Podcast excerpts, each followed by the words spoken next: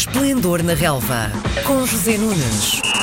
Começamos a semana com mais um Esplendor na Relva e falamos sobre os jogos que nos acompanharam ao longo deste fim de semana. Bom dia, José Nunes. Bom dia. Bom dia, bom dia. Como está? Tivemos uma jornada do campeonato com dois quases. O primeiro foi com o Benfica na sexta-feira, a jogar em casa contra o Aves, o último da tabela. Esteve a perder durante grande parte do jogo, conseguiu a reviravolta para 2-1 nos 15 minutos finais.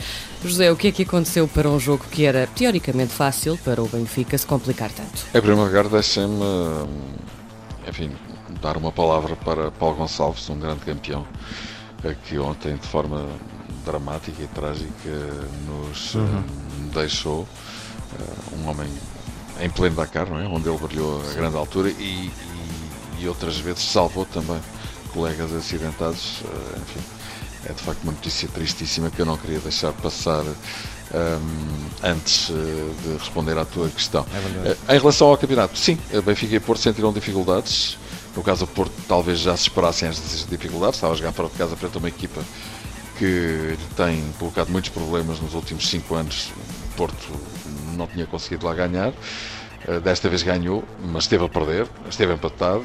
Hum, 1-0, o Porto passou para 2-1, 2-2 e só na segunda parte e já, enfim, já numa, numa, numa fase muito adiantada do jogo é que o Porto conseguiu chegar à vitória, hum, enquanto que o Benfica sentiu ainda mais dificuldades do ponto de vista em que hum, só conseguiu o gol que lhe dá a conquista dos três pontos num jogo entre o primeiro e o último classificados em casa do primeiro, hum, já depois dos 90 minutos. E não foi eh, que o Benfica não tivesse carregado toda a maneira efetiva sobre a baliza do Rio Ave, de tal forma que fez 32 remates à baliza, esteve a perder, mas o que é facto é que só mesmo nos instantes finais é que conseguiu chegar à vitória, justa, aliás, com o lado do Porto em Moreira, mas que, tal como na partida do Porto, foi realmente um jogo carregado de grandes dificuldades para a equipa de Bruno Lage. Não teve nada a ver com eventuais poupanças já a pensar nos dois próximos jogos?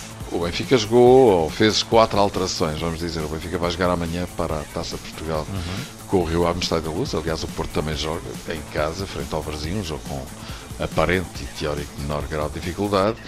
Mas, enfim, eh, essas alterações que o Benfica fez, aliás, estreou Weigl hum, na equipa, hum, digamos que não, não justificam a má entrada em jogo. O Benfica teve meia hora fraca, mas depois a partir daí, de facto, carregou toda a maneira efetiva, como eu disse. Estas exibições, quer de Porto, quer de Benfica, dão-te algumas indicações para o que pode ser eh, ali as- as- o topo da tabela nos próximos tempos, ainda por cima com jogos complicados a avizinharem? Não, penso que não. Penso que, que tanto o Benfica como o Porto sabem que vão sentir, obviamente, enormes dificuldades, desde logo, daqui a quatro jornadas, quando se encontrarem no Estádio Dragão. E vão sentir dificuldades ambos porque vão jogar um frente ao outro.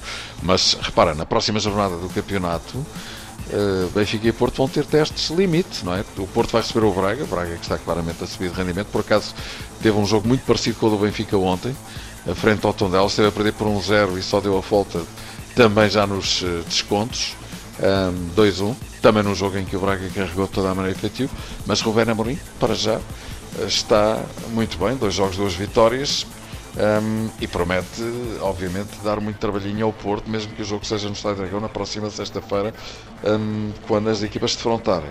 No derby, em Alvalade, Sporting Benfica, enfim, não é preciso pôr mais na carta. Claro que é um jogo sempre de tripla, nunca se sabe o que é que pode acontecer, nem sequer o facto, também não se sabe, de eh, se saber nesta altura se Bruno Fernandes vai jogar ou não. não é? É verdade, é verdade. Está quase de malas aviadas pelo que se diz, pelo que se diz. Certo.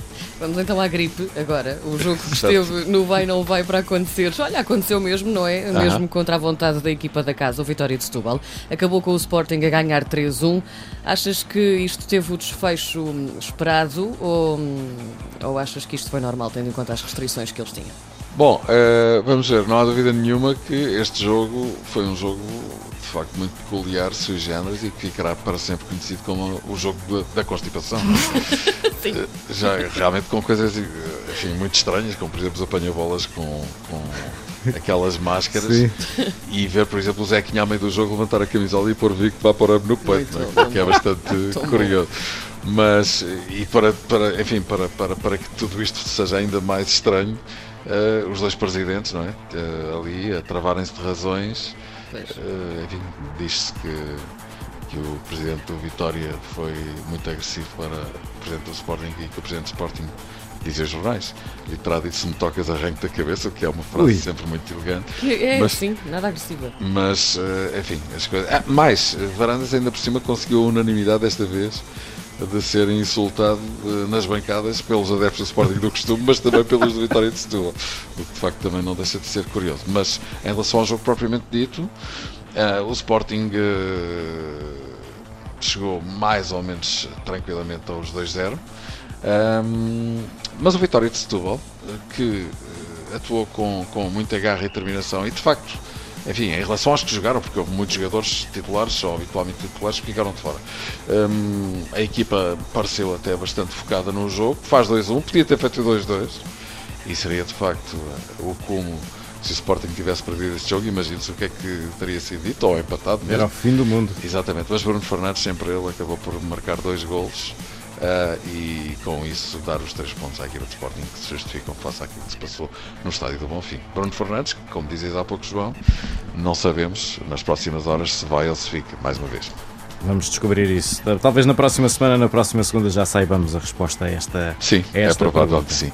Em todo o caso, eu creio que o Sporting, mesmo que esteja neste momento a transacionar o seu passe, estará a fazer toda a força para que ele esteja presente não só no derby de sexta-feira frente ao Benfica, mas também um, na, na, Final Four da Taça da Liga e só depois uh, o poder libertar.